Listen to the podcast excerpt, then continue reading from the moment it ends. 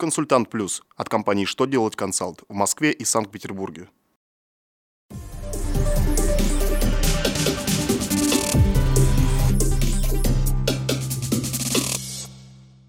Добрый день, дорогие друзья! Для вас работает служба информации телеканала «Что делать ТВ». В студии Дмитрий Золотарев.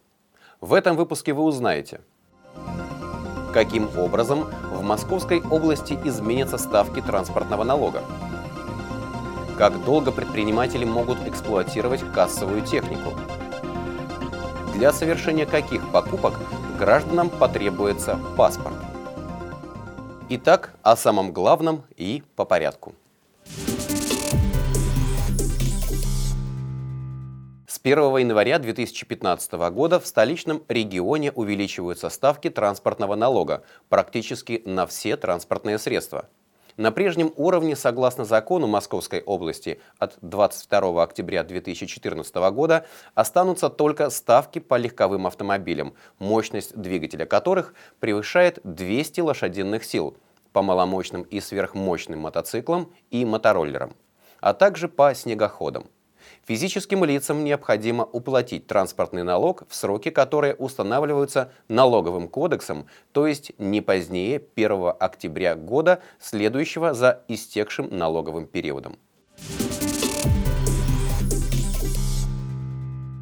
ФНС России разрешила предпринимателям использовать кассовую технику после исключения ее из государственного реестра. В письме ведомства от 22 октября 2014 года разъяснения даны пока только в отношении одной конкретной модели, а именно АК-102К версия 1. Однако по аналогии разрешение службы может быть применено и к другой кассовой технике. ФНС уточнила, что организации и предприниматели могут продолжать использовать модель кассового аппарата, исключенную из госреестра, до окончания нормативного срока амортизации, составляющего от 5 до 7 лет. После этого эксплуатация техники прекращается, и она снимается с регистрации.